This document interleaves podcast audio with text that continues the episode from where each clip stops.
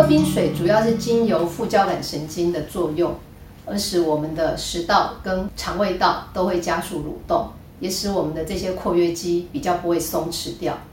那作用在食道跟胃中间，主要就是喷门。那一旦喷门只要收缩紧的时候，其实它就不容易从胃逆流到食道去了。这是第一个关键。那第二个关键的话，它主要是作用在胃跟肠道，它整个都是会加强蠕动。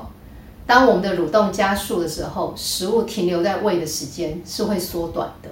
那也容易往下游移动，那当然也就不容易逆流